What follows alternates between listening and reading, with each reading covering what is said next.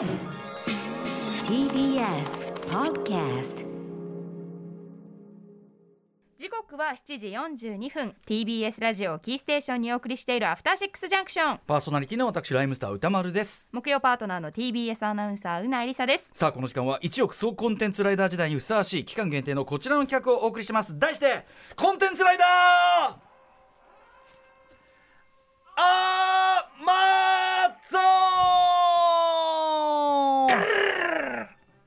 だいぶアマゾン感が出てきた感じでございます。ね、はい、あの仮面ライダーアマゾンですね。ぐるーだけだとなんだかなと思いますけどね。えーコロナ禍でステイホームの時間が増えた今、密林すなわちアマゾンのようにコンテンツが生い茂るこの世界であなたが出会い楽しみ、それによって救われた家族が仲良くなった、目の下のクマが取れたなどなど、あなたが出会ったメンタルの魅力やそのエピソードを募集して紹介していくコーナーです。ただコンテンツが増えていくと逆に目の下のクマ増えがちという問題もあるので皆さん気をつけてくださいね。アマゾンミュージックさんの全面協力でお送りしてますが、アマゾンさん以外のコンテンツでも投稿 OK という大変太っ腹な企画となっております。ということで今日はできるだけ2個いきたいので早速行ってまいりましょう。私読みましょうか？あーうないさんうない。うそれでは参りましょう。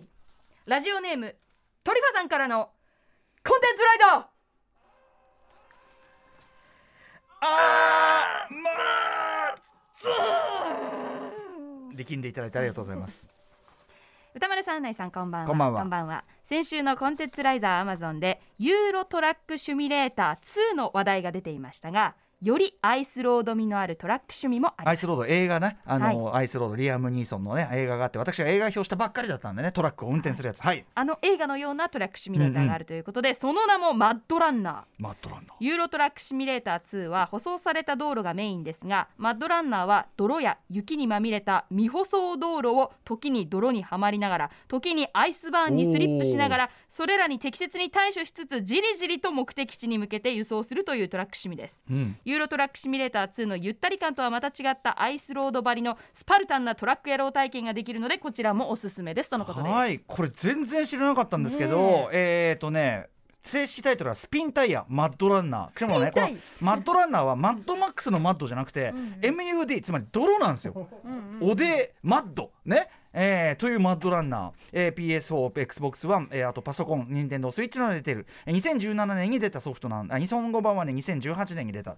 知らなかったですね。さっき映像を見てみたらとにかく悪路を行くのねね。悪路ね。このメールにある通りじりじりと目的地に向かって進むっていうのが まさにその通りだなっていうゲームでしたね。ねなんかさ泥にはまっちゃってさどうすんだみたいな。でそウィンチをかけましたみたいなやってて、結構スピードがさ本当にじりじりじりじりしてて。多分エンジン全開のはずなのに、うんうん。あのね時速10キロみたいな。なんかね乗るただ確かに映画「アイスロード」もね、うんうんあの爆走するシーンもあるんだけど、うんうんうん。結構そのなんかトラブルが起こってウィンチつないで、うんうん。なんかそのなんていうかな地道な地味なそのじりじりした作業でなんとかそのトラックあの一個でもタイヤを前に進めるみたいなうんうんうんくだりが実は印象的な作品で、うん。なのでだからユーロトラックシミュレーターと確かにこのスピンタイヤマッドランナーのミックスこそがうん。アイス真のアイスロードみたいなことがいるのかもしれませんね。そしてこのさトラックシミュレーターがこれだけあるっていうのはさ、さっきあの構成作家古川さんも言ってたんだけどひょっとしたらこういうトラックシミュレーターゲームの人気があったからこそ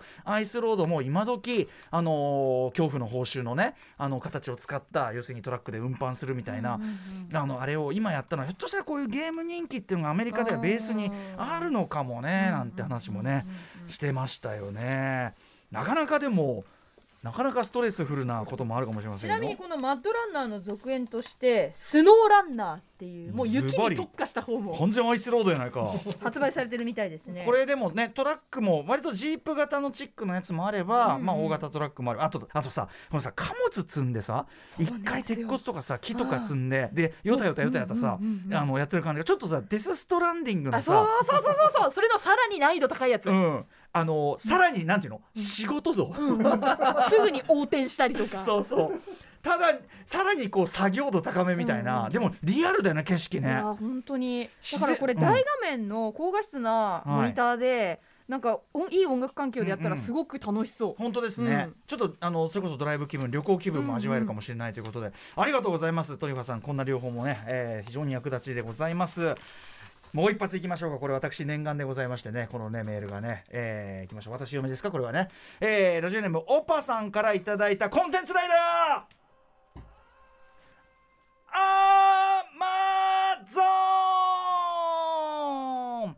僕が巣ごもり期間中にライドしたコンテンツはリブート版ダイアクロンです。ダイアクロンとはタカラトミーが発売している SF 変形合体ロボット玩具のシリーズで1980年にリリースが開始されますがトランスフォーマーのヒットにより数年後終了となってしまいました。しかし2015年に当時,、えー当時の、えー大人向けデザイン当時以上の大人向けデザイン精密感稼働変形合体機構そして値段を引っ提げて大人向け玩具シリーズとしてリブート現在も商品展開が続いています。僕はこのリブートシリーズを当時5歳で買えなかった恨みを晴らすがごとく買い続けていましたがやっぱ可処分所とかが増えたからね、えー開封後しばらく遊んで片付けるという普通の玩具を遊ぶサイクルで接してしまっていました。しかしコロナ禍もあり思い立って過去買ったシリーズを全部引っ張り出し一緒に遊ぶとあら不思議。シリーズが揃うことでの総合作用で無限に時間が解けていくではありませんか、えー伝統のブンドド遊びブーンドドドドドブーンドド遊びはもちろんシリーズ共通ジョイントによる俺合体の模索。パワードスーツから巨大ロボ基地などさまざまな種類が発売されつつ全てが60分の1スケールで統一されているのでジオラマ作りがはかどるなどなどもう収集がつきません。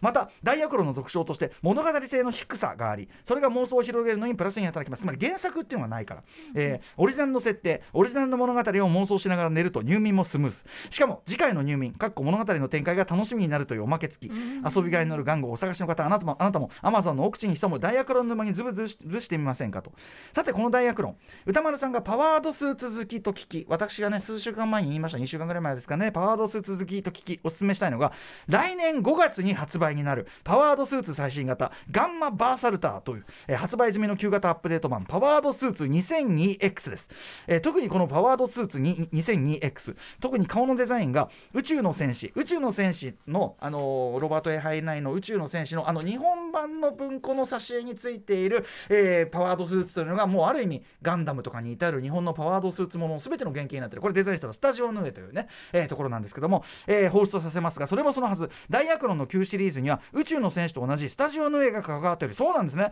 このアイテムはそのオマージュ商品なのでそれも通りなのです。お一つ試しにいかがでしょうか？ということで。あのねとにかくねこれねタカラトミーの、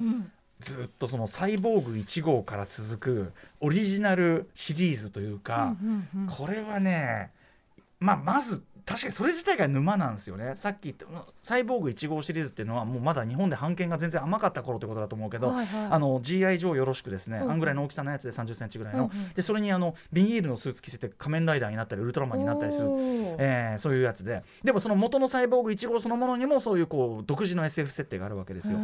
でそこから、あのーいろんなこうずっと時代を経てアンドロイドエースシリーズが出たりね、はい。えーいろいろあったりするんですけどそこからミクロマンになりでミクロマンがそのダイアクロンになりでダイアクロンからのトルトランスフォーマーになりみたいな。そういうこう独自シリーズの歴史があるわけですよ。このブンドド遊びって何ですか？ブンドド遊びはブーンドドドドドドだから子供が一番やるその、うん、戦闘シーンを口でやるみたいな。なるほどなるほどなるほど。それただをブンドドって言うんですね。ただこれはさ何がねこれ悪質これ褒めてますよ。褒め言葉として何が悪質ってもう要は確かにさっきそのメールにもあった通り、うんうん。子供の頃こういうので遊んでてでも例えばリアルミとかそういうところでもちろん子供のおもちゃだからね。しかも70年代80年代だからまだディテールは甘かったとこが、今だったらできるし、っていうでお金もあるし、ね。買えるし、みたいうんうん。な、その時の世代にねそうなんです向よけてね。可処分所得うんある世増え代に、たでしょ？完全にまんまと狙い撃ちされてるわけよ。うんうんうんうんでこのデザインとか確かにまずそのパワードスーツね、えー、2002X タイプ、うんうん。このねちょっと頭でっかちな感じこれ。ちなみにねこのタカラトミーのパワードスーツものって、あのダイヤクロンとかになる前からミクロマンがねそのパパワードスーツなんでねちょっとねなんかずんぐりむっくりなあの体につけるスーツパワードスーツ的なのを出したことがあって、子供の時はなんかずんぐりむっくりでかっこ悪いって思ったんだけど今見るとそのずんぐりが可愛いわけよやっぱし、ちょうどいいよね。ザブングルとかの一番いいやつ。ウォーカーマシンの一番いいやつの感じがミックスされてる感じねしかもちゃんとこれパイロットもいるんだ。そう。開ければ中に乗ってるんだ。ちゃんとパイロットが中にいてはあ。あの要するにロボットってよりはその着てる？機上というよりは着てる感じね、これをちゃんとそのと頭身として守ってるしそしてねこの、えーパワードスーツも恐ろしいんですけどなんといってもこの来年5月発売のガンマバーサルターシリーズ、うんうん。このデザインがその敵っぽいあちょっと黒いからね。黒いから。ね、うん。ただこれは要するにミリタリーものとしてやっぱりちょっとそのさ、赤だの白だのじゃなくてミリタリーもののリアルさということでしょうしそのいろんな関節とかのデ本当だ。ザインとか。すごい可愛い気がすごい。だしねこれできるポーズがめちゃくちゃある。運転席部分はコアで、これうん。このコア部分要するにコアファイター発想ですね、はい。コア部分のところををベースにこれは今人型になってますけど、うんうん。あのーちょっとこうバルキリーのさ、あのー飛行機中間形態ってなんていうんだ？あれあれみたいな感じのあの足だけ生えたようなそうガーウォーク状態。あのー足だけ生えたような感じにもできるし、えーそこまで変形できるんだ。とにかくそのなんていうかな。今まで出たそのパワードスーツものそこからのその派生してったガンダムとかマクロスとかみたいなもののうん。デザインのいいとこ取りなのよ。なんかもう俺とかはもうツボを抑えられすぎてちょっと気持ち悪いっていうか具合悪くなってくる。これ褒めてますけどあのーなんだろうなあのなん80年代ディスコとかのそのリバイバルで、まあ、ブギームーブメントとかで、その気持ちいいツボを今の感覚でブラッシュアップした楽曲とかさよし君がよく紹介してんだけど、それを聞いた時に感じる。ああもうそうこんなのいいに決まってんじゃん。ああもうもうツボを抑えすぎていて気持ち悪い俺はみたいなそういう感じなのこれは。この大学論。ガンマバーサルタ。ー。だからこれおいくらぐらいになってるいくらなんでしょうね。ガンマバーサルタガンマバーはサルタ。ーでも多分作り込まれてるフィギュアですけど私が思うに多分多分ですけど買えなくはない。多分買えなくはない値段なんでしょうねそんなに高く？あすごい。でも本当だ。ロボットとしての形以外にもなんかそうそういろいろ変いろん形な変形そう。乗り物っぽくなったりとか。だからもうアラフィフのおじさんたちがいろいろ武器とかもあって。ガーンドドドドドンってやってるわけだよ。あう。ーん、えいくら？ちょっと待って今ガンマ公式ツイッターにて随時公開続報を待て。まだ値段出てないのかな？そうかもしれないですね。ガンマバーサルタ今アマゾンの方で。あいやガンマあ全然。これねベースのこのロボのやつ、これはい。6000円あ台です。ーまあまあまあまあでも揃えようと思う6000と6044オフも入って。あアマゾンだとね。まあ色違い揃えようと思うとまあまあ。色違いとかここからそのいろいろなそのなんていうのセットがあると思うからそれを組み合わせてさらに独自のあれにしていくと思うんで、あ武器とかねいやーこのミリターリー SF 風味強め困るね。ちなみにこれをさらにそのミリオタ風味にしてったのが昨日から話してるね。てか先週から話してるマシマシーネン・クリーガーで。ついにやっぱ木曜ディレクター角くんプラも買ったそうですから。うん。プラも組む組むそうですから彼はね。うん。恐ろしい。ああー恐ろしい。はい。ああ怖い。はいということでこのコーナーで皆さんからの投稿をお待ちしております、えー採用されたコンテンツライダーたちにはもれなくアーマーゾーンギフトカード5000円5000円をプレゼントします5000円あればあとちょっと足せばガンババーサルタが買えてしまう。そのためにもですね Amazon Music さんからはアンケートのお願いもあります、うん。あなたのおすすめのポッドキャスト番組は何ですか？この質問に、えーメールで質問の回答をメールで送ってください。宛先はポッドキャストハイフンおすすめアットマーク Amazon.com ポッドキャストハイフンおすすめアットマーク Amazon.com アンケートの締め切りは来年の1月31日です。回答してくださった方の中から抽選で Amazon ギフト券5000円分 E メールタイプのものが申請されます。合わせると1万円そうですね。だからガンマバーサルターとパワードスーツ 202X、これ両方変えてしまう。買える。このガンマバーサルターちょっとあのダグラム味もあるんだよな。かたま困りますね。確かにこのガンマバーサルターかっこいいな。真っ黒で。いいよね。いいですねこんな感じで皆さん、うん。えーでも全然知らなかったんでやっぱこういう本当にこのコーナー両コーナーで皆さんの本当にあの各方面のねディグの結果、あのこんな感じで役立てていきますのでぜひぜひお願いします。以上ここまでコンテンツライダーあーまーゾーンでした。ダイヤクロンガンマバーサルターパワードスーツいくらするんだ？After Six Junction.